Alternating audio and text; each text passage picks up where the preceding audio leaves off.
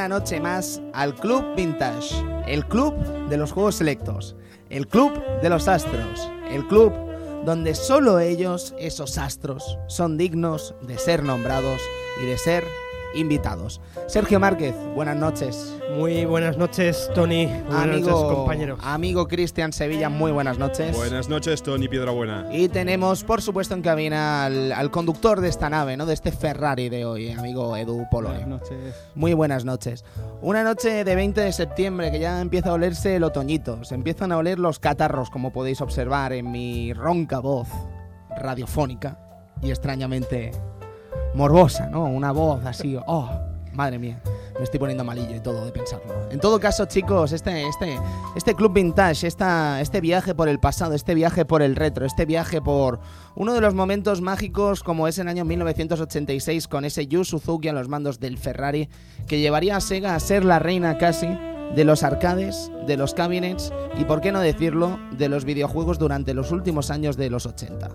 Señores, bienvenidos al Club Vintage. Vamos a estar un ratito hablando de este Outrun y esperemos que les seamos de su sagrado. Muchas gracias por estar aquí y hasta ahora.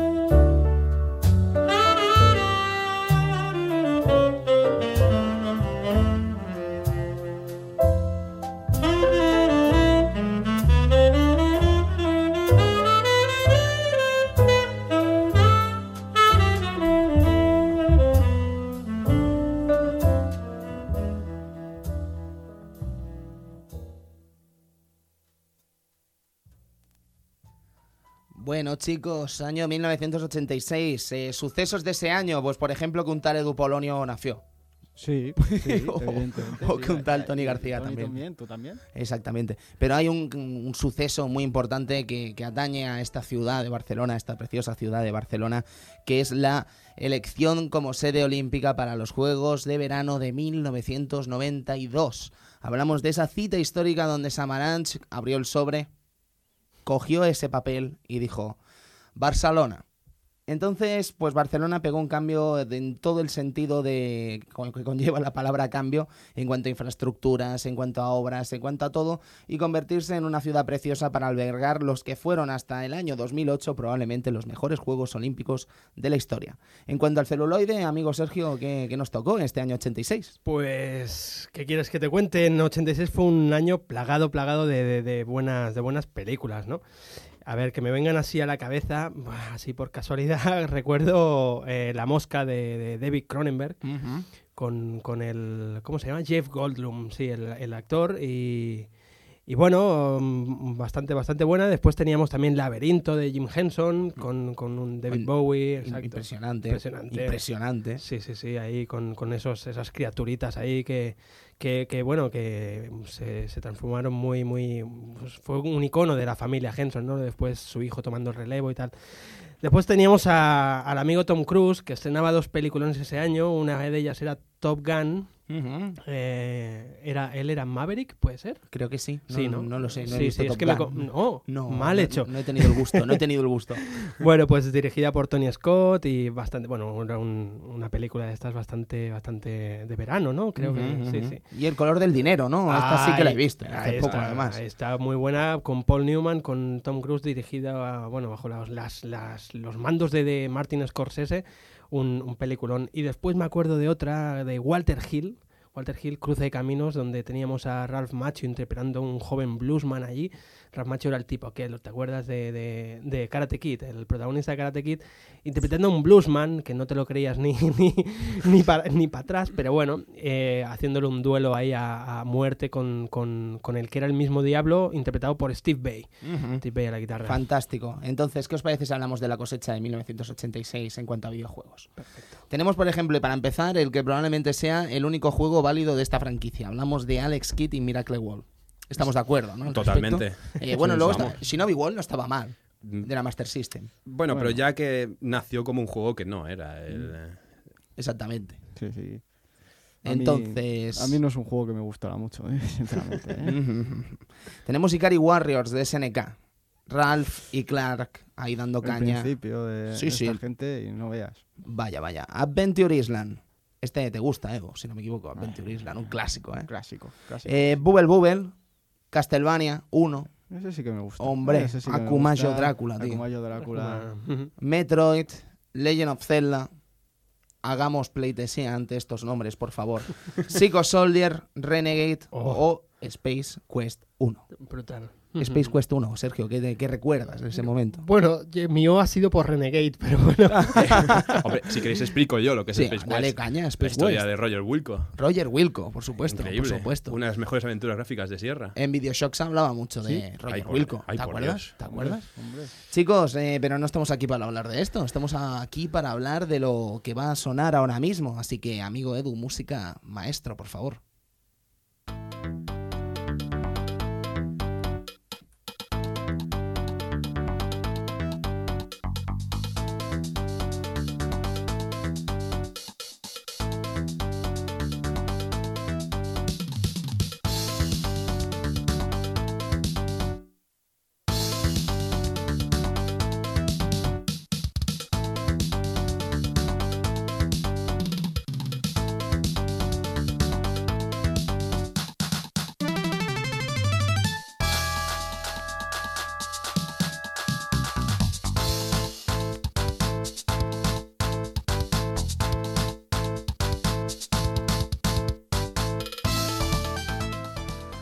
Madre mía, menudo temazo, chicos. O sea, no, no hay más que decir.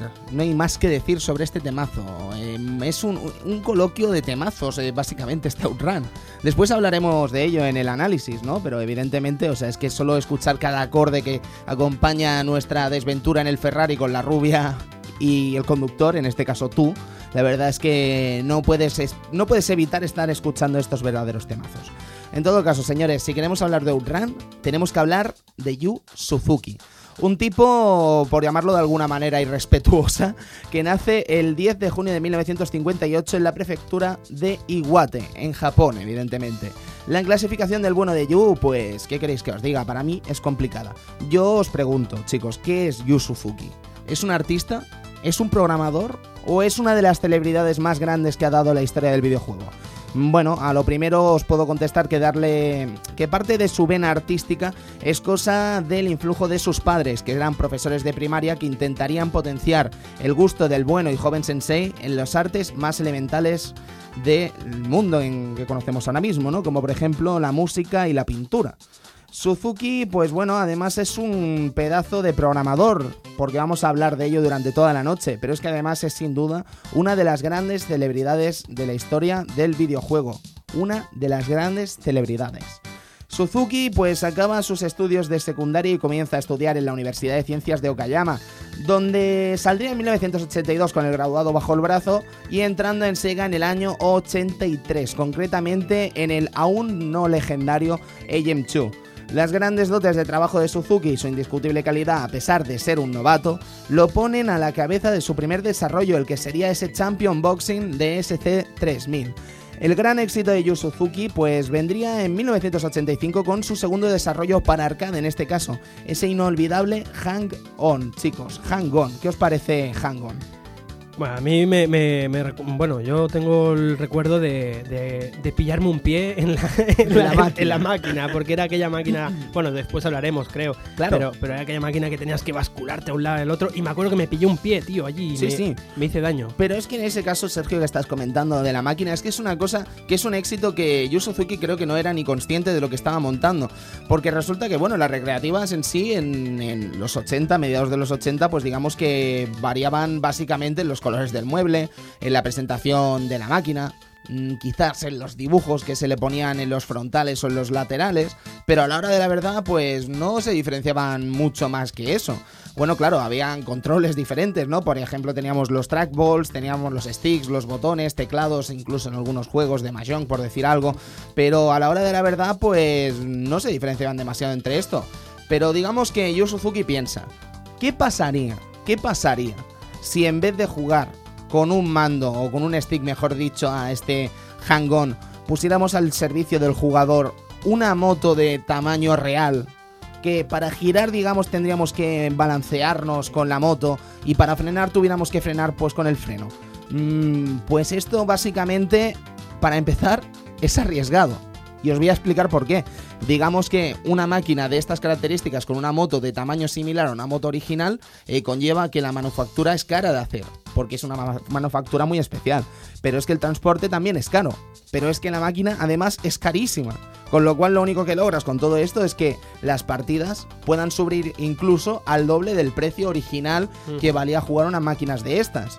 ¿Es arriesgado? Sí, sí. De hecho, yo recuerdo que cuando todas valían 5 duros en mi época, esta me acuerdo que valía ya mm, 100 pesetas, una moneda de las Cuatro veces. Cuatro veces. Cuatro veces Sí, sí, en el sí. caso de España. Pero claro, los eh, como mínimo esta máquina para jugarte tenía que costar la la- el doble de precio de una máquina normal. Y habían eh, eh, empresa- eh, empresarios que ponían las máquinas incluso al, al cuat- a- multiplicaba por cuatro el precio original. Eh, pero ¿qué es lo que pasa? Que es una cosa tan atractiva, Sergio, que no te puedes resistir ni que sea probarlo. No, que se lo digan a mi pie.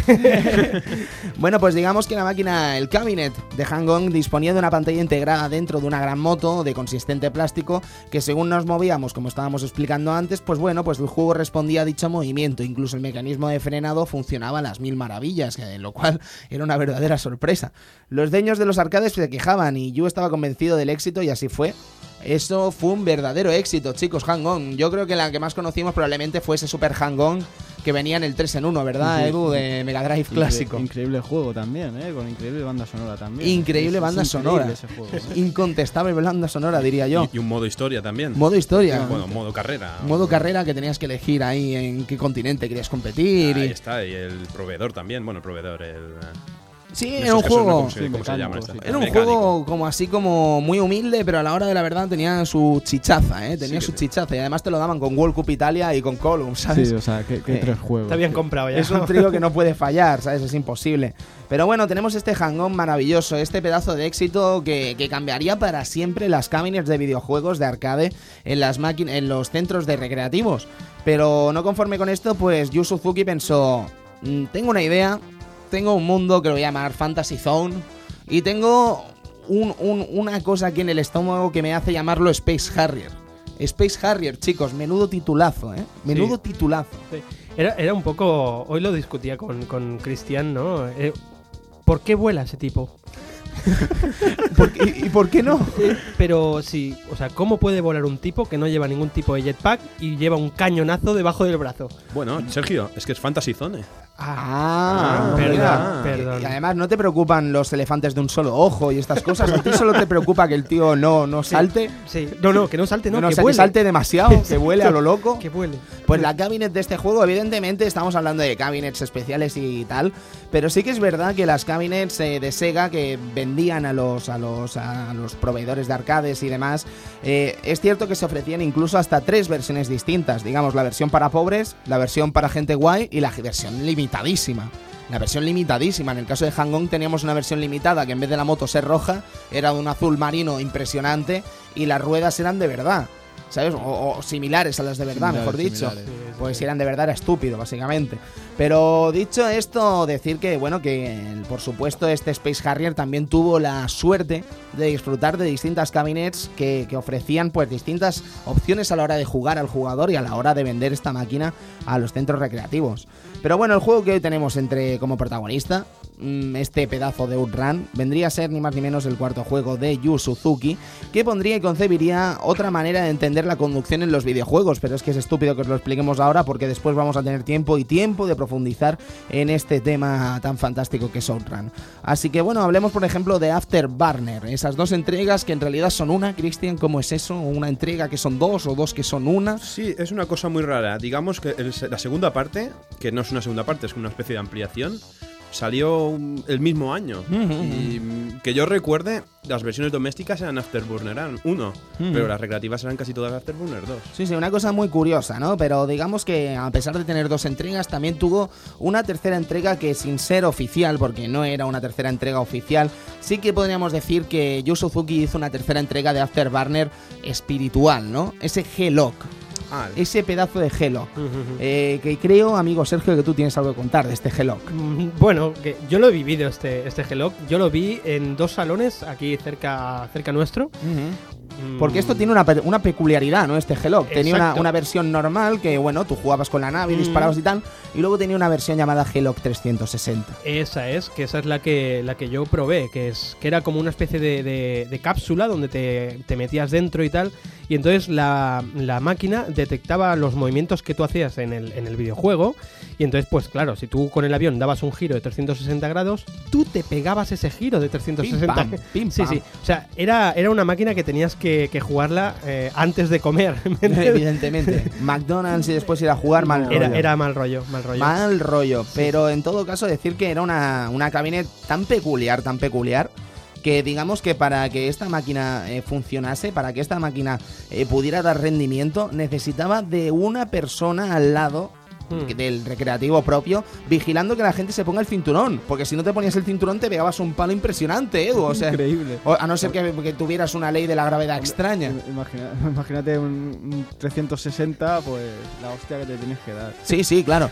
Pero, pero resulta curioso, ¿no? Que tú tienes una cabinet que requiere de una persona extra para que trabaje esta máquina, ¿no? O sea, digamos que podría haber sido tranquilamente uno de los peores éxitos de esta compañía. Sí, pero pese, pese a eso, yo ya te digo, la vi en dos salones cerca, cerca nuestro y tal, y era, era curioso, ¿no? ¿Tú te Eh, acuerdas, Sergio, cuánto valía cada partida? Solo por curiosidad. mm, creo recordar que valía 200 pelas. 200 pelas, ¿eh? Ocho veces más que una partida normal. 200, 200 pelas. Ocho veces más. Lo que, lo que no te puedo decir es el precio de la, de la sencilla porque no la vi. O sea, Mm. yo solamente he visto, ya te digo, la monstruosa.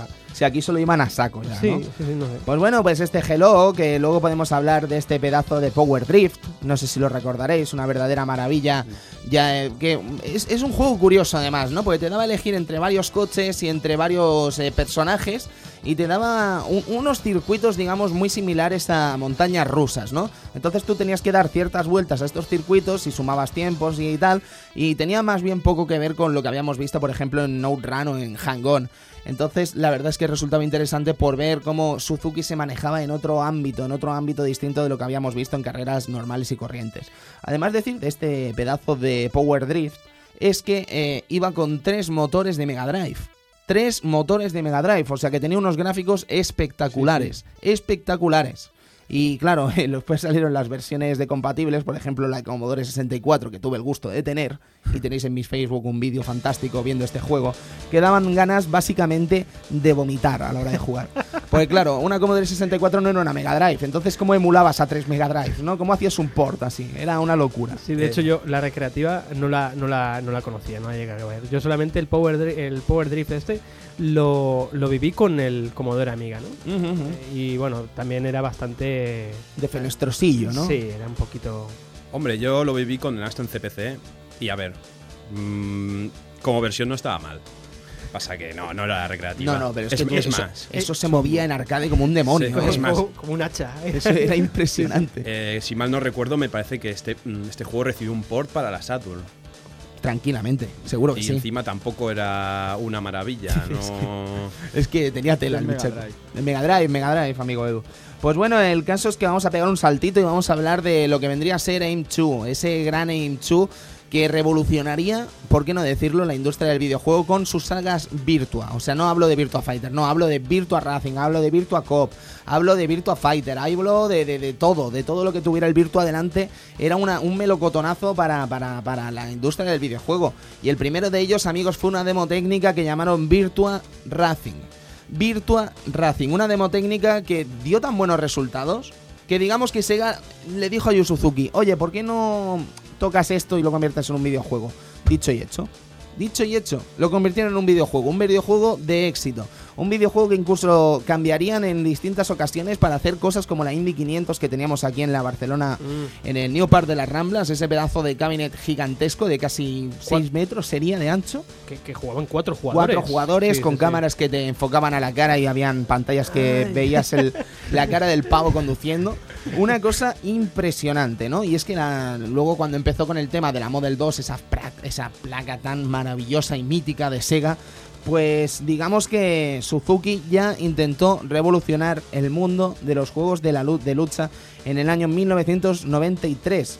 Digamos que este mastodonte de juego de lucha llamado Virtua Fighter, esos personajes, esos Akira, Jackie, Wolf, Pei, Sara, Lau, Keishmaru, Jeffrey, ese Dural, ¿te acuerdas Edu de Dural? Dura, qué, qué carisma Más, más, nulo. más, más, más nulo. Ten- tenía tetas. En todo caso, los tenía. Lo tenía. En todo caso, revolucionaron el apartado jugable y gráfico y lejos de conformarse con ser un nuevo clon de Street Fighter 2, que era lo que se llevaba en ese momento, pues se transforma en una referencia que a un día, a un día hoy, sobrevive y, y es jugadísimo en arcade en Japón, aunque Virtua Fighter 5 ya no esté en las manos de Yu Suzuki por detrás. Ujú. Yo me acuerdo de, de- de haber, de haber jugado a este en, en recreativo y, y al, al Virtua, Virtua Fighter. Y, y y decirle a mis colegas, es que es un simulador real de combate, ¿sabes? Porque yo era un flipado de, de las artes marciales y tal. Y, y lo veía como algo, y es que el movimiento lo tienes que emular casi con el mando y tal, ¿no? Lo veía muy, muy distinto a lo que había visto hasta ahora, ¿sabes? Y, y no sé, me, pareció curioso. No, no, es que es un juegazo verdaderamente y rompió un mito. De hecho, deciros que es básicamente, eh, eh, si vas al Smithsonian de, de- de Washington, al famosísimo Museo Nacional de Smithsonian, digamos que si llegas allí no te extraña encontrarte con material de Virtua Fighter, porque digamos que está allí metido. ¿Vale? O sea, es parte del Museo Smithsonian. Es para flipar, ¿sabes? O sea, es una obra maestra, una obra que pasará a la historia del videojuego. Un titulazo impresionante.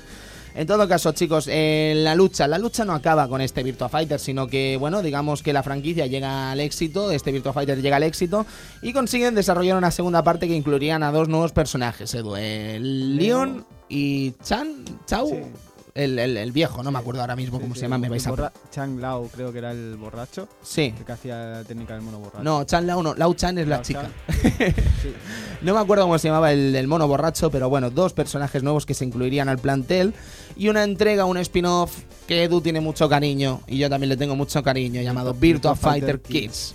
Una maravilla, con un humor fantástico, divertido, tierno. Sí, y tampoco lo que son movimientos y tal no dejaba de ser un Virtua Fighter normal y corriente. O sea, tenía todos los ataques cada personaje, simplemente cambiaban el estilo gráfico para hacerlo más. Más divertido, Más en- divertido. En, ese de una parodia bien trabajada, rea- de hecho, muy muy bien trabajada. El caso es que, bueno, eh, tanto Virtua Fighter, ¿no? Pues eh, dice Suzuki, vamos a probar de pillar el VF y le vamos a dar la vuelta y va a llamarse FV, Fighting Vipers. Fighting Vipers, un juego, pues digamos que bastante original y nuevo, que saldría en arcades y Sega Saturn. Eh, no tuvieron demasiado éxito, el justito y el necesario para sacar distintas entregas, pero eh, sí que llegaron a enfrentarse con los personajes de Virtua Fighter también en el inolvidable Fighters Megamix. Otro titulazo. Dios mío, Dios mío, qué, carisma de personajes. O sea, ya no, ya, ya no el hecho que, que salga Sonic como personaje jugable, sino el coche del Daytona USA. El coche del Daytona USA, tío.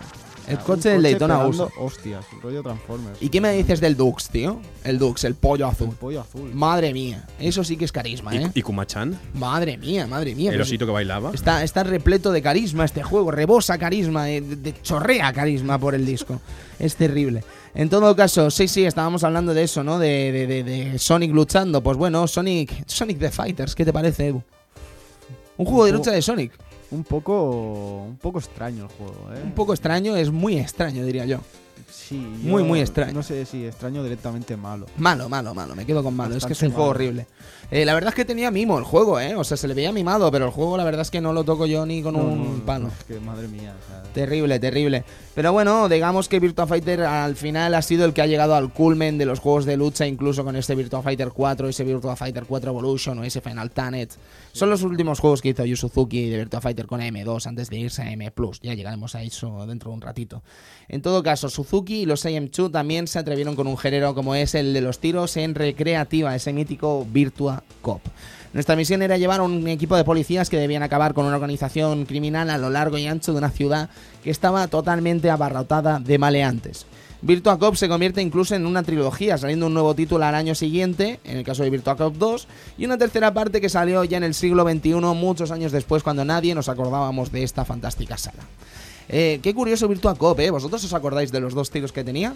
El tiro de muerte, que tú disparabas y lo matabas, digamos, al criminal, y luego tenías el Justice Shot, que era cuando desarmabas al enemigo y te daban más puntos, porque eras el puto amo, ¿sabes? o sea, tú disparabas. Y, y Desarmas, ¿qué, qué, qué mejor que desarmar a una persona. eres el rey, básicamente, eres, eres el número uno. Pero claro, eh, digamos que Suzuki no se conforma con todo esto, no se conforma con estos pedazos de arcades de conducción, no se conforma con estos pedazos de arcade de, lucha, o estos pedazos de arcade de, de- de cualquier cosa que se ponga en el camino de Suzuki, y desarrolla una cosa llamada Ferrari F355 Challenge. F355 Challenge. Una verdadera obra maestra, saltamos unos añitos como podéis ver, llevada a cabo con tres Naomis conectadas entre sí. Con tres televisiones conectadas entre sí para que tuviéramos una vista lateral del juego y dos vistas de los laterales. Con embrague, señores, con embrague, con marchas. Un juego, un juego que según nuestra queridísima amiga la Wikipedia, Rubens Barrichello, el famosísimo piloto de Ferrari, ex piloto de Ferrari, se lo compró incluso para tenerlo en casa de lo fiable que era, señores. O sea, una cosa impresionante. Y yo creo que es lo más cercano que vamos a tener muchos de aquí de conducir un Ferrari de una manera más o menos barata. A euro la partida, más o menos. Bueno, creo que ya ni eso, ¿no? Ya ni eso, ahora mismo ya no lo vamos a Ahora ya. encontrar este juego. Pero hasta hace poco estaba en el, en el salón recreativo que tú antes decías. ¿Era En el este? de- ¿verdad? sí, sí, sí, sí, ese mismo. Allí en, la- en las Ramblas Rambla. era un clásico básico. Bueno, pero siempre nos queda la versión de Dreamcast, ¿no? Sí, pero no es lo mismo, Ojo. faltan dos Naomis. Claro, Claro, claro, porque la Dreamcast es una Naomi, entonces faltan dos más. No es lo mismo, no es lo mismo. No, bueno, vale. Digamos que, que no puedes, es uno contra tres y pierde Dreamcast. Muy bien, a mí lo que no me, no me, me, me trae más sin cuidado son las dos Naomis que nos faltan. A mí me gustaría el Ferrari, aquel que traía para jugarlo. Claro, claro, pero te aseguro que sale más barato comprar tres Dreamcast que un Ferrari. Eso está más claro que el agua. ¿Se- ¿Seguro? ¿Seguro? En todo caso, chicos, hemos llegado a hablar de Ferrari, estamos hablando de Naomis, estamos hablando de Dreamcast y nos falta hablar, por supuesto, de que es el que es ese Project Berkeley, ¿no? Ese, ese proyecto maravilloso, esa historia del videojuego, ese juego que debe estar en un museo guardado, porque es que es una obra maestra.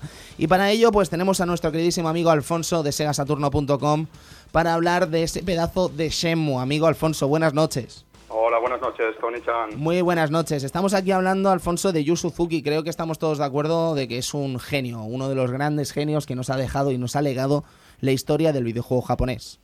Pues sí, de acuerdo, completamente de acuerdo. Tal vez un genio creativo caído en desgracia, tal vez, ¿no? Porque tal como están las cosas últimamente, eh, no tiene mucho mucho que desarrollar últimamente. No, no, la verdad es que no, está teniendo un poco de mala suerte con los últimos proyectos que está haciendo. Por ejemplo, no sé si os sonará, chicos, ese sci-fi. Sci-fi. sí. Sci-fi, tío. Un modelo de juego de lucha con pantalla táctil. Eso no iba a funcionar y no funcionó. Sencillamente Que no salió. ahora- comentaron que lo iban a, a lo mejor resucitar. Hubo, hubo rumores que lo resucitaban para el E3 ahora Mm. y nadie se creyó, na- creyó nada porque era mentira. Al final no han anunciado nada y Yu Suzuki parece que lo tienen apartado y jubilado en Sega. No sabemos bien qué pasa, pero no, no está muy claro el asunto. Ujú. No, no, algo, algo pasa con Yu Suzuki en el seno de Sega, eso está clarísimo. Pero en todo caso, Alfonso, Shenmue. ¿Sabes? Ese, ese Virtua Fighter RPG, ¿no? Que se llamaba en un principio. Exacto. Ese- Ese... RPG, luego Project Berkeley, ¿no? Ujú. Y luego, pues finalmente, Semur. eh, eh, un proyecto también, pues fallido, ¿no? Pero bueno, como tú comentabas, una obra maestra y, y ahí estamos esperando, tal vez, a que un día a lo mejor suene la flauta, ¿no? Y nos, nos saquen la tercera parte, sea Sí, como sí, sea, ¿no? por supuesto. Eh, exacto, bueno, yo he llegado a pensar de que Yu Suzuki se ha escondido de todos nosotros para no preguntarle más por esa tercera parte, ¿no, Alfonso? Es curioso, es curioso porque mucha gente ya dice en plan cachondeo que está muerto, ¿no? Que es un androide, que si tal. Es que no hay entrevistas, no sé, es un, es como, bueno, a veces se compara un poco con Miyamoto, ¿no? Como si una figura así tan importante en la casa, ¿no? Uno de los, bueno, es uno- un personaje del mundo de los videojuegos muy conocido, muy relevante, ¿no? Tal vez. ¿Cómo puede ser que esté en ese ostracismo ahí metido sin desarrollar nada? Es un poco incomprensible. Hace poco, o no hace relativamente mucho tiempo, se filtró, se, alguien se le escapó de Sega USA, me parece que era, que lo tenían como jubilado, lo tenían, o que estaba fuera de la empresa y todo incluso. Luego lo mía.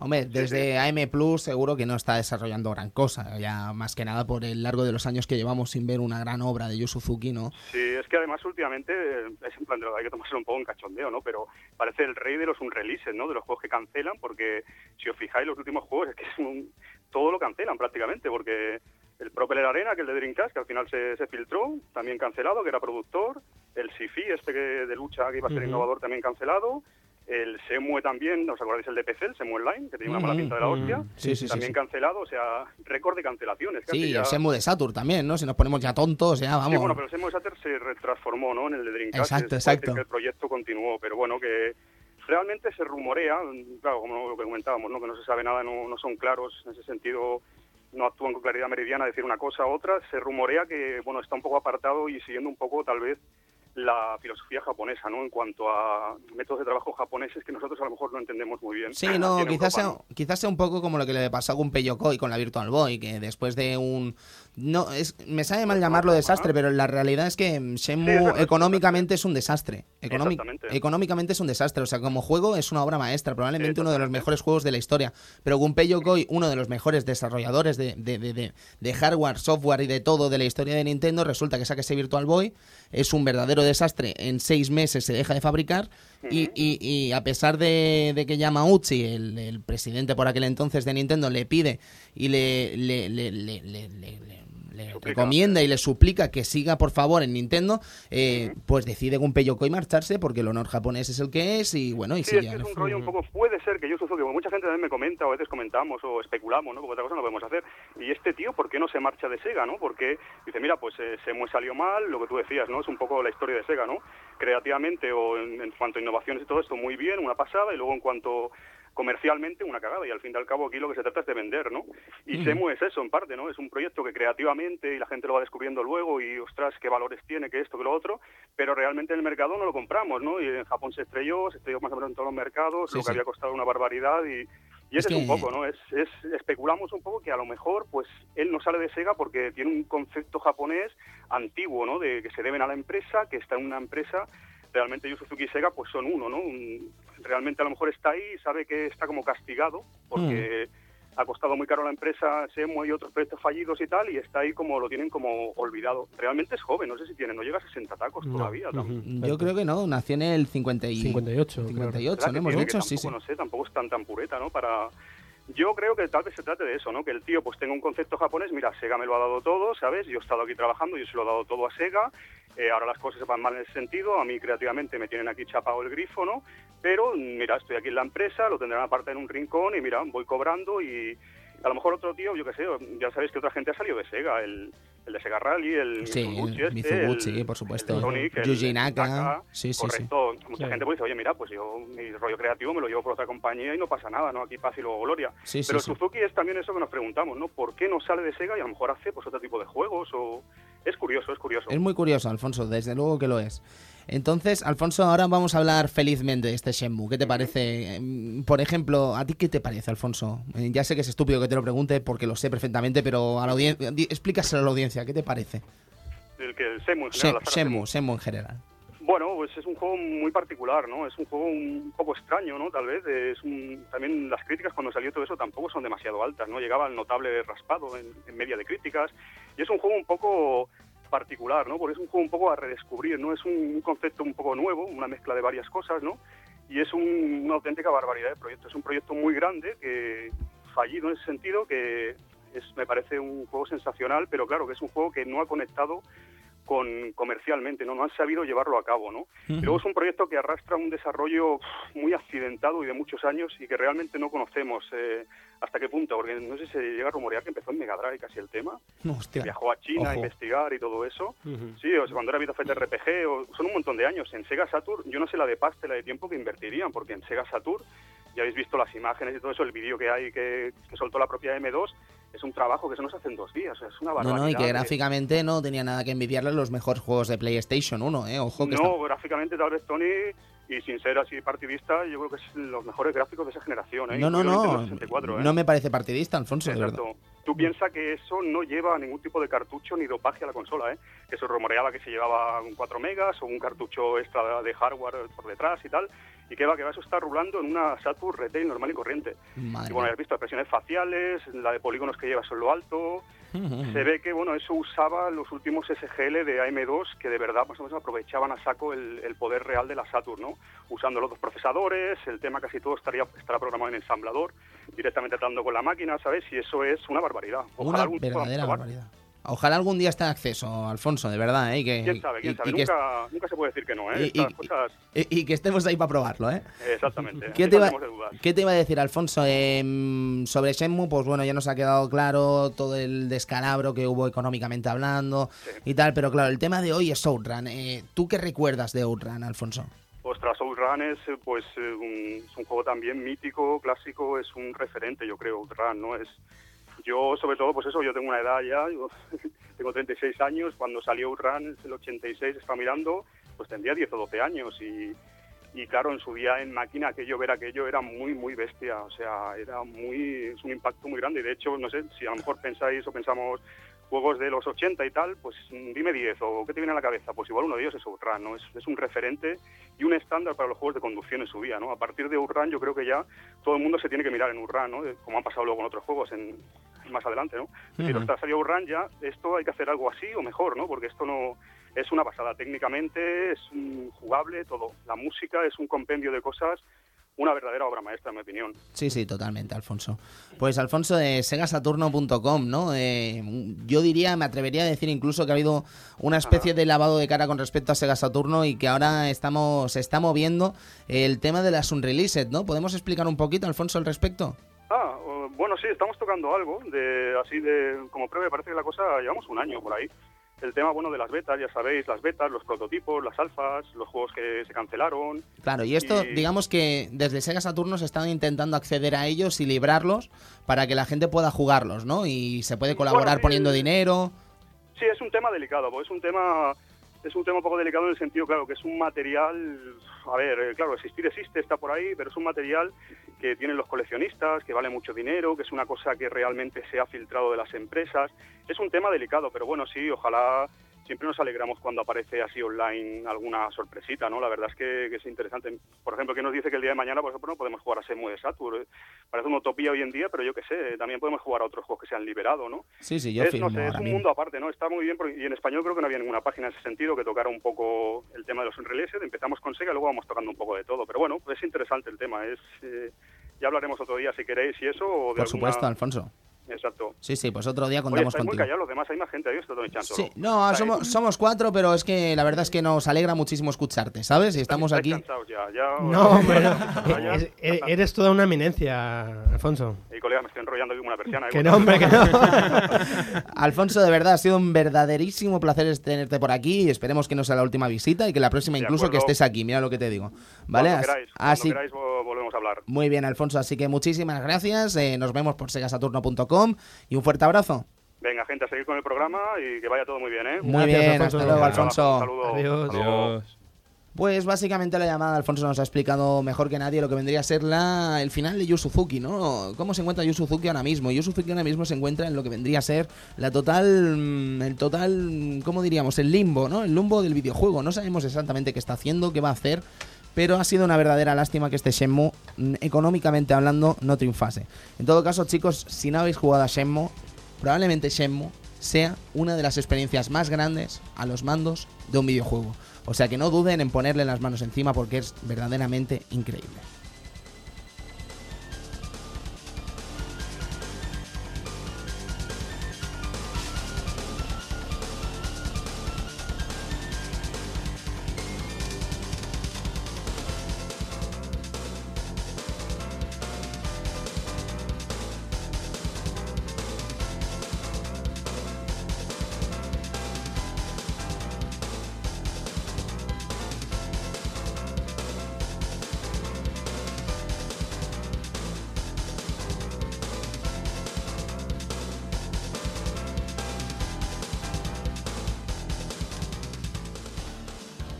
Nos hemos hinchado a hablar de la eminencia Yu Suzuki, pero no hemos hablado de lo que vendría a ser Outrun. Entonces, señores, yo me pregunto una cosa muy simple y probablemente vosotros también os la preguntéis. ¿Cómo se hace Outrun, no? ¿Cómo, cómo sale este Outrun? Pues bueno, pues digamos que se toma una fuente de inspiración de una road movie eh, protagonizada por Burt Reynolds que se llama Los locos de Cannonball. Sergio, y estoy convencido de que tú me podrás explicar mejor que nadie este aspecto. Eh, los locos de Cannonball, eh, Cannonball Run de, del 81, eh, supongo bueno, Yu Suzuki se estaba la estaba viendo el día que, le pilló le pilló pues el, gustillo a, querer inspirarse en- en esta película, ¿no? Y bueno, es una película de, de- un tal Hal Needham, ¿vale? Eh, que bueno, la protagonizaba pues Bar Reynolds, Roger Moore, Farrah Fawcett, Dean Martin y, y por ahí estaba también el amigo Jackie Chan, ¿no? Haciendo del típico personaje oriental, así pues bastante ágil y tal. Y bueno, la, la película no te explicaba otra cosa más que era una carrera con personajes así variopintos, bastante curiosos todos. Y era, era una carrera, bueno, transcontinental que surcaba pues todo Estados Unidos de costa a costa. Y no tenían ningún tipo de reglas, era como una especie de la serie aquella de Ana Barbera de los, los autos locos, eh, Mm, Wacky sí, sí, por supuesto. Pues eh, es una, una especie de esto, ¿no? Y, y- y poca cosa más. Supongo el tipo, pues. eh, Le la idea- gustó. exacto, la idea básica de, de atravesar Estados Unidos, pues es, es lo que le. Le gustó, pero resulta que la- lo que vendría a ser los territorios desérticos y tal de Estados Unidos, pues como no le gustaron demasiado, ¿verdad? Entonces resulta pues que Yu Suzuki decide irse con otros productores a Europa. A Europa armados con cámaras de vídeo, armados con cámaras de fotos y pues por ejemplo otros accesorios que le facilita- facilitarían ¿no? la recaptación de datos y- y llevarle a una gran epopeya por tierras europeas que comenzaría en Alemania, concretamente en Frankfurt, donde alquila un coche que lo llevaría camino a ciudades tan representativas como Monte Carlo, Mónaco, las montañas suizas, Milán, Venecia, Roma, muchísimos sitios que vería a lo largo de este fantástico viaje. No solo se dedicaba a grabar dicho trayecto en el coche, sino que además su interés y motivación para dar a entender, como diríamos, ¿no? La, la cultura occidental en el juego, en este Outrun, pues le dio pie a realizar diversas rutas turísticas eh, para interactuar con la diversa fauna local, para recolectar eh, ideas que fructificarían después en ese maravilloso producto llamado Outrun. Cuando el propio Yu, pues por ejemplo, que nos cuenta, ¿no? De esta, de este viaje en la revista Retro Gamer, ¿no? Sergio es la Sí, fuente. una- sí, sí, una fuente bastante, bastante buena, bastante fiable y recomendable. Sí, sí, sí, una gran revista, eh, una gran revista. Retro Gamer 54 concretamente, si queréis ver el pedazo de eh, entrevista que le hacen a Yu Suzuki con respecto a la saga Outrun. O sea que por favor, si la encontráis, no dudéis en verla. De hecho, creo que es la única entrevista que ha, que ha, que ha Facilitado, dado, ¿no? ha facilitado Yu Suzuki en, en inglés. En inglés. Tiene más entrevistas, pero son en japonés, ¿no? Pues esta es la única revista que ha conseguido una entrevista en inglés con, con este hombre. Y al menos que se hable de Outrun en el siglo XXI, yo creo que es complicado de encontrar, ¿eh? O sea que no dudéis en buscar esta pedazo de revista, muy baratita además, y que no dudéis en comprarla.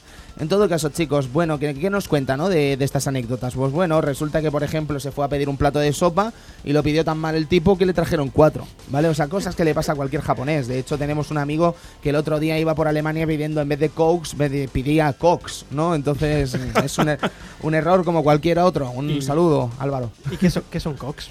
Nada, nada. Coca-Colas más fresquitas. Ah, Eh, por decirlo de esta manera, pues bueno, Outrun no era más que el sueño hecho realidad de cualquier japonés medio y cualquier persona del mundo media, ¿no? Viajar por Europa a toda velocidad, acompañado de una sensual fémina nórdica en un potente caballo llamado Ferrari Testa Rosa. Un sueño hecho realidad, aunque de manera digital y a un precio más baratito. Eh, siendo típico en él, digamos que Yu Suzuki no estaba en absoluto, pero en absoluto, eh, chicos, en absoluto satisfecho con el total final del juego. Eh, digamos que él tenía pensado incluso dar a elegir entre distintos coches, tenía pensado meter hasta 8 personajes. eh, mm, tenía intención de hacer que en los checkpoints hubieran animaciones, tenía intención de hacer tantas cosas, pero es que la placa, señores, la placa es la que es, y tuvo que renunciar a gran parte de las cosas que tenía pensadas dentro de su increíble cabeza. En cuanto al coche, pues bueno, decir que el Ferrari, este Ferrari lo vio en Mónaco y casi fue un flechazo en toda regla.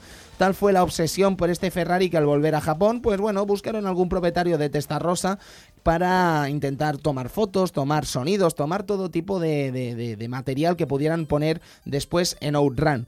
Pues resulta que, bueno, es muy difícil encontrar un Testarossa en Japón, más que nada porque sería un viaje entre mar, no lo puedes traer de otra manera este Ferrari, y no todo el mundo tiene un Ferrari en Japón. Así que, bueno, al final consiguieron encontrarlo de forma milagrosa. Le hicieron fotos, eh, digamos, casi en cada in- intervalo entre 5 grados y 5 grados del 5 grados y 5 grados del, del- del coche. Eh, grabaron el motor, el sonido que hacía el motor, grabaron todo lo que podían grabar, el tubo de escape, cualquier cosa que se les escapara, lo grababan. En cuanto al juego, pues bueno, llega Outrun, llega Yu Suzuki, y esto, pues bueno, va en contra de colisionar, digamos, lo que era un, un clásico, ¿no? En los juegos de conducción de los 80, el rollo este de que si chocas explota. Una cosa estúpida, Sergio. Bueno, mm, según de que, de que esté lleno el coche, ¿no? Claro. si lo llenas de dinamita, explota. Bueno, pero era un clásico, ¿no? O sea, yo Sí, sí, desde sí. el New Rally X, Edu, New Rally X, maravilloso, los coches explotan ahí Sí, también. ahí todos los coches explotan. O sea, New Rally X, tío. Estuve leyendo el otro día, perdón, un paréntesis sobre New Rally X y resulta que lo trajeron a Estados Unidos New Rally X y Pac-Man. ¿Y sabes cuál decían que iba a triunfar? New Rally. X. New Rally X, tío. No. ¿Tú te crees? ¿Tú te Coches, crees? Coches. Coches, tío, No coche. pueden fallar en un juego de coches. Pues yo qué sé, pero falló, falló. Falló todo. Y el Pac-Man triunfó a lo loco. Claro. Namco, Namco, Namco, Namco. esa gran Namco. Pero bueno, en todo caso, chicos, que el desarrollo les llevó ocho meses, eh, tuvieron que trabajar con cuatro programadores, cinco grafistas y un compositor. Ocho meses que según el propio Suzuki, pues bueno, los pasó día y noche en las oficinas de Sega desatendiendo a sus familiares.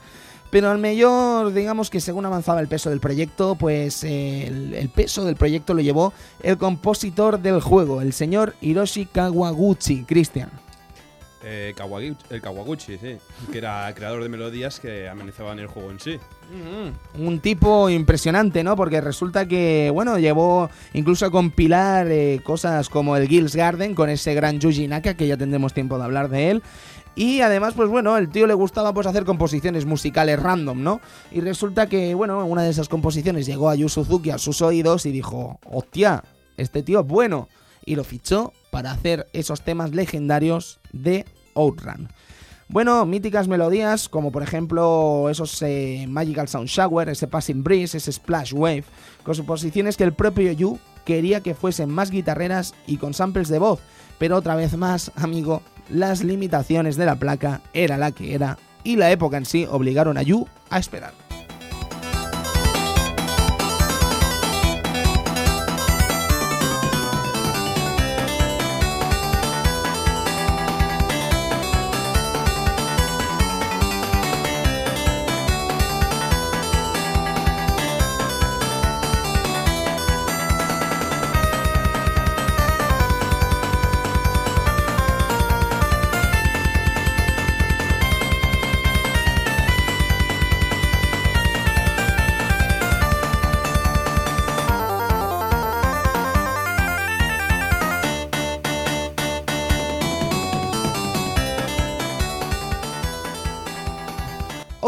Chicos, eh, digamos que es un juego con cuatro entregas. eh, luego hay muchísimas más, no oficiales o spin-off, podríamos llamarlo como nos apetezca, ¿no? Pero tenemos Outrun en 1986, que es el juego que estamos comentando hoy. Tenemos Turbo Outrun en 1989, Outrunners en 1992 y Outrun 2 en el 2003 en la placa Chihiro. Qué pedazo juego, macho, qué pedazo juego. Brutal. Brutal, espectacular, es, es todo adjetivos calificativos superlativos porque son sencillamente espectaculares. Eh, los caminos de Europa de Outrun, chicos, ¿qué os parecen?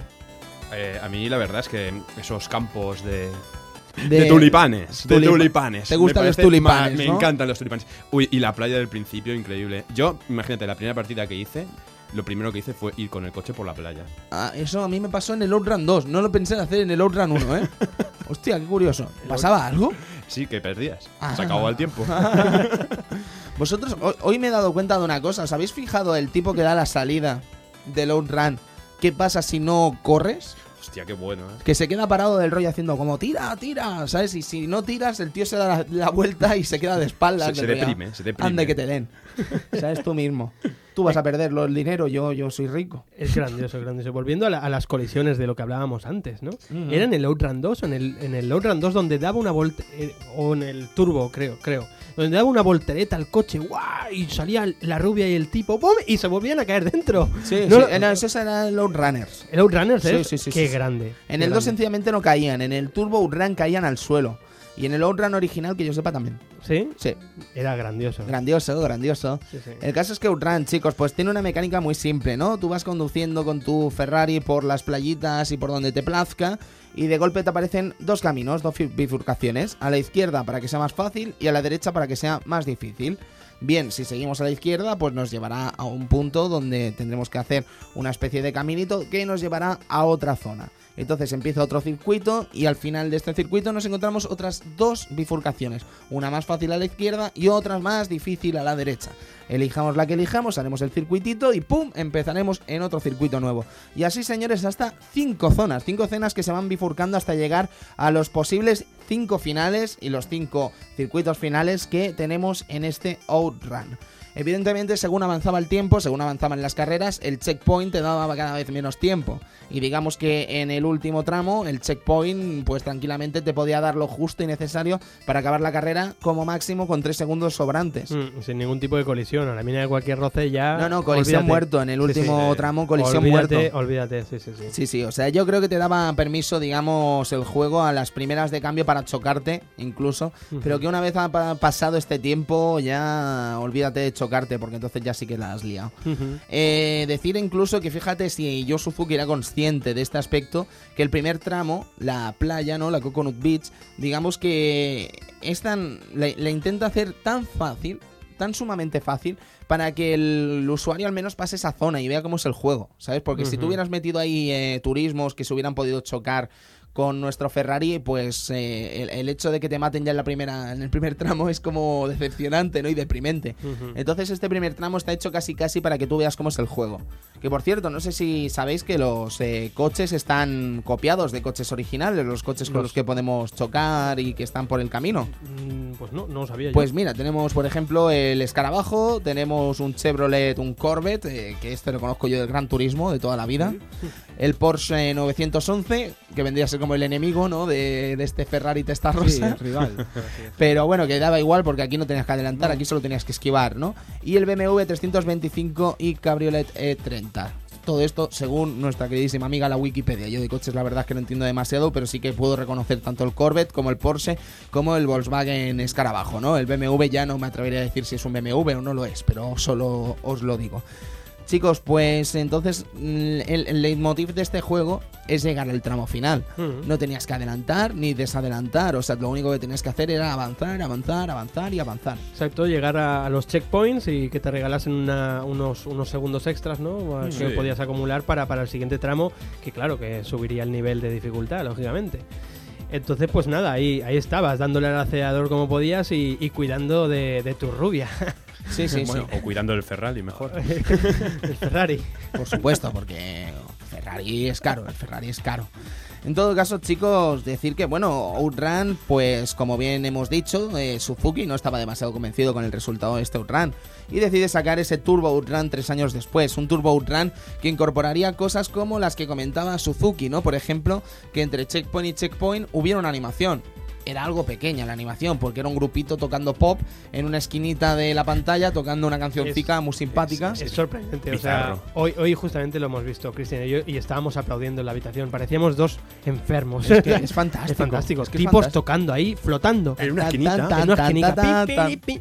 Impresionante. Sí, sí, sí, sí. Sí, sí, sí. Y además te da derecho, pues como bien dice el juego, Turbo Run, ¿no? Te da derecho a comprar y tener nuevos add-ons para el coche, además de un turbo bastante interesante que dota el juego de una velocidad impresionante, con esos gráficos, amigo Cristian, que flipas. Increíbles. ¿Y este no era el que le robabas la novia al de al lado? Ah, no lo sé. Vaya patata caliente, amigo Sí, Cristian. perdona, Sí, perdona. sí. Pero es que me acuerdo de unos run. Sí, que competías contra otro, contra Sí. otro coche blanco, que era en principio el que te hacía. Y si el coche blanco lo hacía mejor que tú, la rubia se bajaba del coche y se iba con el otro. Ah. Y después tú competías para conseguir la rubia. Y digo yo, que te pides con el otro ahora. que no vuelva. Yo tengo un Ferrari, ¿qué más quiero? Ferrari, un Ferrari. Puedo conseguir mil como tú. En todo caso, este Turbo Outrun es un verdadero titulazo también, pero que variaba muchas cosas respecto al Outrun original. Por ejemplo, el hecho de que tú avanzabas en el tramo y paraba la acción. O sea, al momento que tú llegabas a meta es como que acababas eh, la misión, ¿no? Entonces tenías otra nueva carrera después. Además de que, por ejemplo, lo que vendría a ser gráficamente estaba a años luz del primer Outrun. Y además eh, cambiaba el sistema europeo, o sea, el, el- el viaje por Europa, por un viaje de América del Este a América del Oeste. ¿vale? O sea, toda la costa, impresionante, un verdadero eh, viaje mm, impagable, ¿no? Para lo que tenía el hardware de Sega en ese momento. Luego tenemos ese Outrunners, ¿os acordáis de Outrunners, chicos? Hombre, con el doble tenedor. ¿Doble tenedor? Sí, hombre. el, eh, digamos la, diversi- mm, la diversificación. No sé si esta palabra me la acabo de inventar o no. Bueno, Bueno, ¿qué más da? Pues digamos que habían dos mapas. sí. O sea, si tirabas para la derecha, había un tenedor a la derecha. Si tirabas para la izquierda, había un tenedor para la izquierda. O sea, vamos a ver, Cristian. A La- ver. a la bifurcación de caminos la llamas tenedor. ¡Hombre! Yo nunca había visto un tenedor aquí. Es igual. O sea, Pero tienes razón. Ahora lo ves, son cinco puntas. eh, Sí, Es un sí, sí, tenedor. Es un tenedor, un tenedor. Es verdad. puntas, sí. Es, igual. Cristian llama a Ferrari, le llama Ferrari, o sea que Ferrari. Madre mía, pero pues sí, sí, eran dos tenedores. Digamos que podías ir al camino occidental o al camino oriental. Entonces, dependiendo, pues a lo mejor te ibas por China y el siguiente checkpoint era Japón, algo totalmente incomprensible e ilógico e- y físicamente imposible, ¿no? Pero Bueno, era divertido. Y de Egipto a, a- a Tokio y. Pues venga. Y bueno- como, como Dios manda. Y bueno, y la novedad de este juego, ¿no? Que era poder elegir coche, ¿no? Sí, Creo, poder sí, sí, sí, seleccionar sí. coches. Otra cosa Eh, que se le quedaba en el tintero al colega El- el- Suzuki. Elegir coche y elegir música. Música mientras conducías. Porque en los anteriores Outrun podías elegir la música antes de empezar. Exacto. Pero en Outrunners No mientras. tú tienes que elegirla mientras. Eso. Ojo, que tenías la radio ahí dándole caña y escuchando lo que te diera la gana, básicamente. Aunque después de los temazos que, que eran, ¿no? Te da un poquito igual, ¿no? ¿Qué, Sí, tema, no, qué no. tema ponerte? Porque al final lo acabas bailando todo, ¿sabes? Sí, sí, sí, la O sea, verdad es que no que- fallaba nada. Bailar mientras conduces. Sí, bueno, es un riesgo que podemos tomar cuando conducimos un Ferrari. Total, si tenemos dinero para un Ferrari, tendremos dinero para pagar la factura del médico. Chicos, eh, en todo caso, mm, decir que Outrun 2 es un juegazo. Yo no entraría a hablar demasiado de él porque ya hemos profundizado bastante en lo que vendría a ser eh, juegos em, relativamente nuevos, no tan vintage, de Yu Suzuki. Un, un detallito, Tony. Sí, perdona. Uh, Y otra patata caliente. Venga, va. Este es el único que tiene, digamos que es oficial de Ferrari. Sí, sí, sí, sí, sí. Eso Este sí es que me atrevo, único. ¿eh? Eso sí, me atrevo a es decírtelo. una patata Eh, guapa. Es el único que tiene la licencia de Ferrari. Los otros, a pesar de tener eh, el, el, el cabalino rampante, ¿no? Que se llama, eh, no tenían licencia de Ferrari. De hecho, en Outrun 1, no sé si os habéis fijado, pero según tú giras, el cabalino rampante cambia de lado. ¿Sabes? O sea, cambia de izquierda a derecha y de derecha a izquierda. no me he fijado en eso. Hace, hace la macarena, tío, el caballo. O sea, es una cosa muy curiosa y que no me había fijado desde hacía 20 años, ¿sabes? O sea, lo he visto ahora estos días de, de- de- de estudio, ¿no? De este Outrun. En todo caso, chicos, estábamos comentando eso, ¿no? Que son tres verdaderos juegazos. Tres verdaderos juegazos, pero en arcade. Porque todo lo que salía después... Sí, sí, sí, Eh, sí. ¿Alguien hay Choose Gold? Use Gold, chicos, Use Gold. Use Gold no tenía ningún tipo de problema en hacer juegos nuevos, juegos apócrifos. Eh, tenemos un Street Fighter 2 apócrifo, Edu.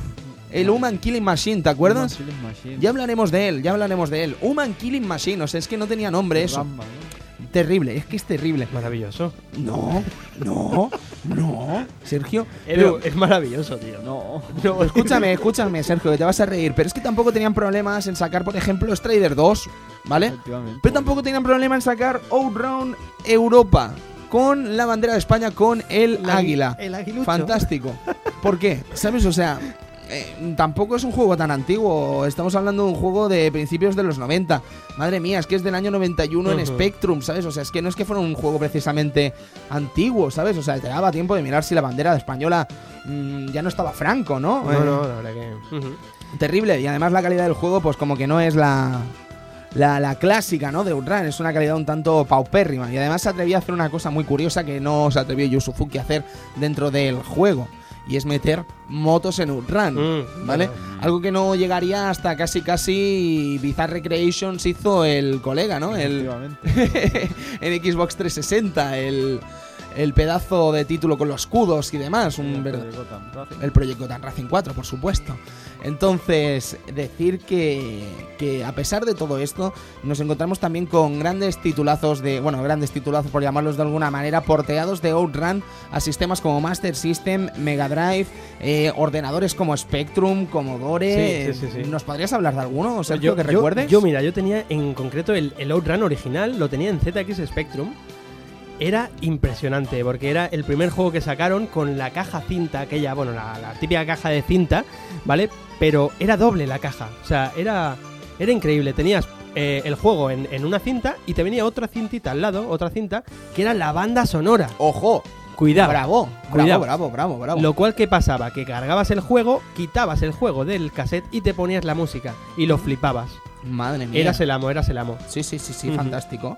Pues decir que, bueno, tuvimos versiones en Commodore 64, tuvimos eh, versiones en la ZX Spectrum, en MSX, en MSX2, en la Amstrad CPC, por supuesto, en la Commodore Amiga, Sergio. Una amiga también, también lo tuve y bueno, mm, ya increíble. La música era algo ya, sobre todo, bueno, todos sabemos, ¿no? Que el Commodore Amiga tenía un- una capacidad mm, de- Sonora. impresionante, ¿no? Ujú. Entonces, pues claro, aquello te dejaba bastante, bastante Flipando, ¿no? flipando. MS2, eh, PC Engine, que este no lo vimos eh, por aquí, sin lugar a dudas, eh, porteado por NEC además. Y poco más que decir, eh, tuvimos el honor de jugar eh, a Outrun a los, manos de, a los mandos de Ryo Hazuki en Dreamcast con ese Shenmue 2. Dos eran, ¿no? Dos. Sí, ¿no? Un, un detalle también es que si según, según donde te metas un piñazo en Ah, el sí. outrun de, de, de Shenmue 2, puedes ver un cartelito que pone Shenmue. Madre mía. Pero eso, eso tenemos que saber si. Yo creo que no. Tiene que ser un añadido del juego Shenmue. Exacto, sí, sí, Porque sí. eh, sería muy curioso, ¿no? ha, Sería- sido, ha sido un piñazo random, ¿eh? Sí, pero sí, lo he sí, sí. tenido y lo he visto. Lo he visto. He visto la luz. Eh, Has visto la luz, He ¿no? visto Pero luz. claro, esto de los huevos de Pascua del equipo de Aim2 respecto a Shenmue no es raro, ¿verdad, Cristian? Porque, por ejemplo, el Fighter Megamix me, me comentabas antes una Sí. cosa muy curiosa. Digamos que la canción de- del final, del staff, es una especie de versión, una mezcla de la canción Shenhua. Ah, ah, ah, Shenhua ah. me parece que era. no Poca broma, poca broma. Sí. O sea que esta gente ya sabía bien claro lo que tenía que hacer. Chicos, no sé si tendremos mucho más que decir respecto a Outrun. La verdad es que al ser un juego arcade, pues no hay mucho más que decir. Cristian, perdona. Eh, bueno, teníamos el hijo bastardo de, de Square, ¿no? ¿Cuál? El Rat Racer. Rat Racer. Uno, el- si no- yo diría que es el primer proyecto que hizo Square para Nintendo. Y era una copia bastarda del Outrun. Rat Racers. Rat Racer, sí. Y, un- y había un Not Run 2019 Oh, Outrun 2019. Para Mega Drive. para Mega Drive. Sí, sí, sí. sí. El- ¿Os acordáis o no? Que Sí, llevabas como una nave en plan oh, impresionante. Era un rollo Batmóvil, ¿no? Sí, Eh, de color exacto, rojo. Y... Como Regreso a Futuro 2, Sí, que sí, flota, pues lo mismo. ¿Y el, y el Battle Outrun? Bueno, Battle Run era aquello, ¿no? Parecido a Chase HQ, ¿no? El Sí. famoso Chase, Sí. Chase O HQ. luego también el Outrun 3D de la Master Bueno, System, que sí. funcionaba con las gafas 3D de Sega y bueno, y no Sí, veías sí. nada. miles, miles, miles de, de- de- de versiones distintas de este juego que, que, claro, que lógicamente un juegaco como, como, como Outrun, pues tenía que. Le tenían que salir hijos por todas partes, ¿no? Y el caso es que los tenía. Y Con tanto. todas, además. Un, un tipo. Era un tipo, claro. el Tenía un se- Ferrari. Exacto. Bueno, chicos, pues llegados a este punto con esta eh, reflexión final tan lógica y aplastante, creo que podemos hablar de los juegos que vendrán.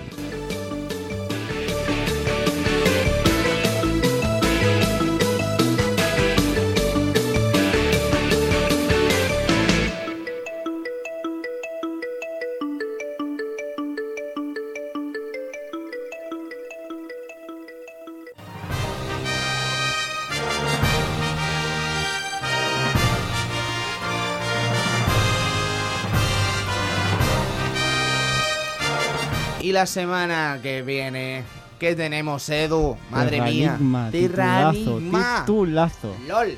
Qué ganas Titulazo. tengo ya de hablar de Terranigma. Además tendremos un invitado muy especial, tendremos a Chache por aquí y es muy probable que tengamos otro invitado. Lo que pasa es que todavía no puedo confirmarlo hasta dentro de unos días. No lo confirmes, Tony. No lo confirmo porque si no la lío. No te la juegues. No me la juego, no me la juego, pero digamos que puede ser muy salvaje, ¿vale? En todo caso, chicos, Terranigma, Terranigma la semana que viene, no dudéis, por favor, no dudéis, por favor, en hincarle el diente de la mejor manera que podáis, de la mejor manera que podáis, porque es un verdadero juegazo, señores. Así que, por favor, disfrútenlo con nosotros la semana que viene. Seguimos, Edu.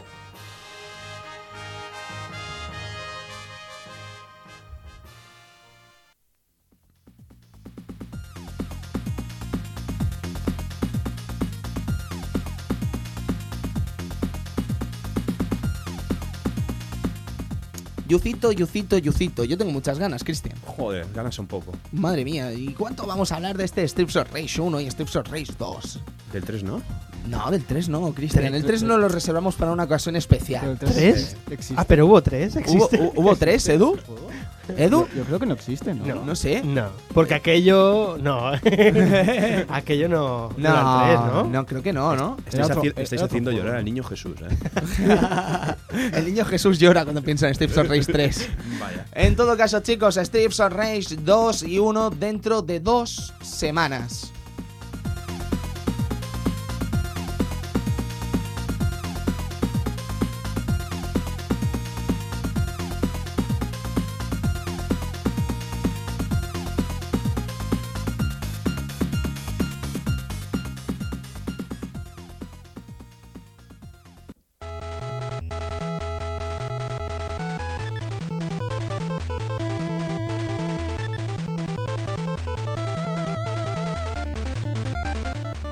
Temazo? ¿Qué temazo? es que es Capcom. Es que la banda sonora solo puede ser perfecta. Es que Inafune solo puede ser perfecto. Es que este juego puede tener, y creo que tiene, la mejor curva de dificultad de la historia de Nintendo como mínimo. Y por no decirte de la historia del videojuego. Menudo titulazo, señores, ese Mega Man 1, ese Rockman 1, que vamos a matar a esos seis robots masters para pasarnos un juego histórico, un juego legendario, uno de los grandes juegos de la Nintendo Entertainment System o la Famicom o como queráis llamarlo. Cristian. Hombre, yo lo jugué en Mega Drive. Ah, por favor. Ya, ya está. Willy Wars. Está bien el Willy Wars, pero esto hay que jugarlo en su en su en, en su esencia, ¿sabes? Yo es que siempre he sido de Sega. Claro, claro, claro. Chicos, ¿y qué vendrán dentro de cuatro semanas?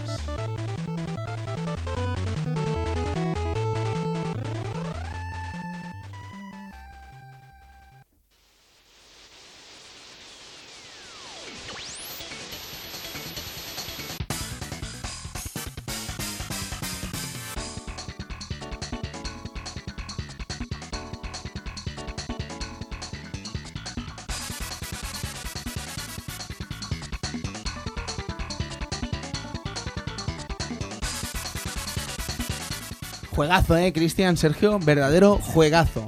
La idiosincrasia del fútbol. La existencia del fútbol total. Johan Cruyff, Diego Armando Maradona, Alfredo Di Stéfano, 16 bits, Konami, International Superstar, puto soccer, Edu. Efectivamente, el, el primero. la- el primer juego ahí. Madre mía, es que se me caen las lágrimas, es que se me caen las lágrimas. Qué juegazo. Madre mía, madre no mía. tengo nada más que decir. Increíble.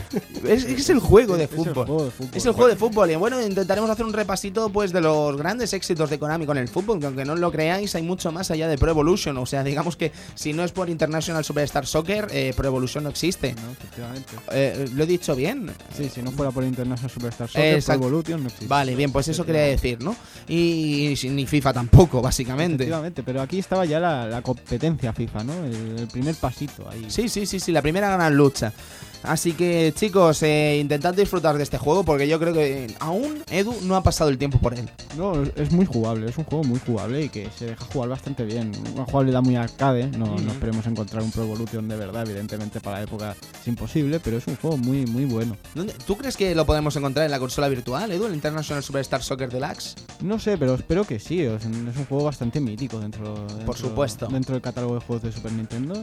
El que, el que seguro que sí que podremos encontrar está en plataformas móviles, el International Superstar Soccer Deluxe, que yo sí, sepa. Sí, Y el que sí que podremos encontrar en la consola virtual seguro es el Mega Man 1, eso segurísimo. Además de, por ejemplo, como bien nos decía nuestro queridísimo amigo Cristian en el Willy Wars de Mega Drive, lo encontraréis a 120 euritos mínimo. Bueno, y el de PlayStation, y el, de PlayStation. PSP. Ajá, ajá. y- No, el de PSP no es el mismo. Ah, ¿no es el mismo? No. Bueno, tiene, tiene, la, tiene la modalidad de transformarlo en el Mega Man clásico. Sí, eso sí es nuevos, pero es el Mega Man clásico. Exactamente. Después tiene la versión chunga, ¿no? Que que es la es facilonga. la facilonga de la versión de PSP. Y bien, y tenemos por supuesto el Streets of Rage 1 y 2 que lo podremos encontrar en la App Store, podremos encontrar el Streets of Rage 2 en el Xbox Live Arcade, podremos encontrarlo en la consola virtual y creo que me dejo poco, ¿no? En el Evai. Ay, sí, me dejo el Sega Mega Collection, el Sega Mega. Collection de PlayStation 2 que yo sepa salían, aunque creo que la versión PAL tenía problemas, creo que no salían por problemas con el PEG, si no me equivoco. Creo que dimos la noticia en el Sí. antiguo Arcadia Games. Bueno, en, en alguna consolilla de estas de Sega que sacaran que eran portátiles y tal, creo que también está Street of Rage por ahí. ¿eh? Bueno, ese es un juego que tenéis que jugarlo sí, o sí. Sí, Y por último, señores Terranigma, que ese me temo que solo podréis recurrir a él mediante la compra de segunda mano.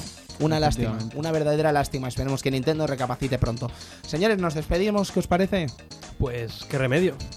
A gusto que estamos aquí, pero bueno, qué remedio. Hombre, falta la rubia.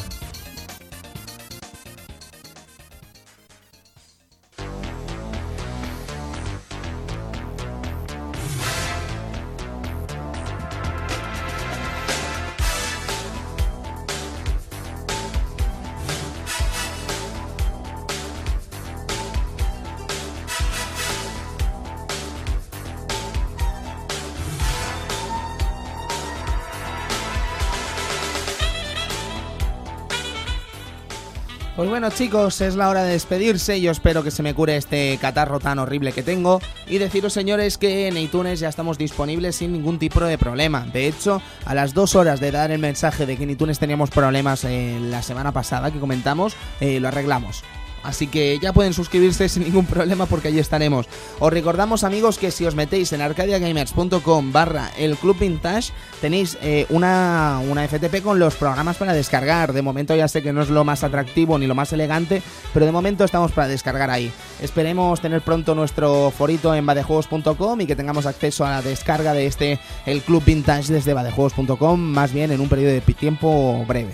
Y, y como no, en, en iVox.com también. iVoox ¿no? también, por supuesto. También ahí tenéis una manera fácil, rápida y sencilla de escucharnos en iVox.com y voox.com. Podéis acceder a la página web y buscar el Club Vintage y tenéis ahí todos los programas para descargar en un segundo. Luego, ¿qué más tenemos? Tenemos el Twitter, por supuesto, twitter.com barra el Club Vintage, donde veréis las novedades que vamos anunciando, iremos anunciando los invitados y las cosas que nos vayan sucediendo a lo largo de esta semana. Creo que hay poco más que decir, creo que mm, hay que despedirse ya.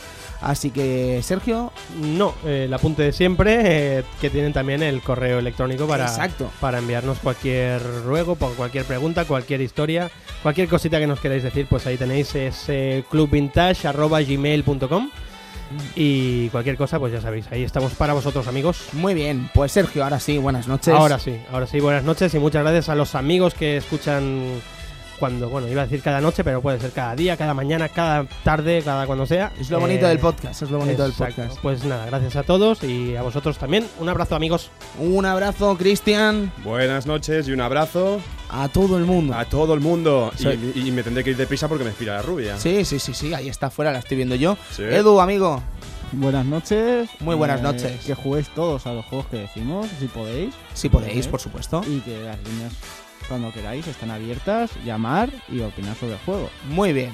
Entonces, chicos, nada más que decir, nada más que apuntar. Así que, señores, nos vemos el lunes que viene.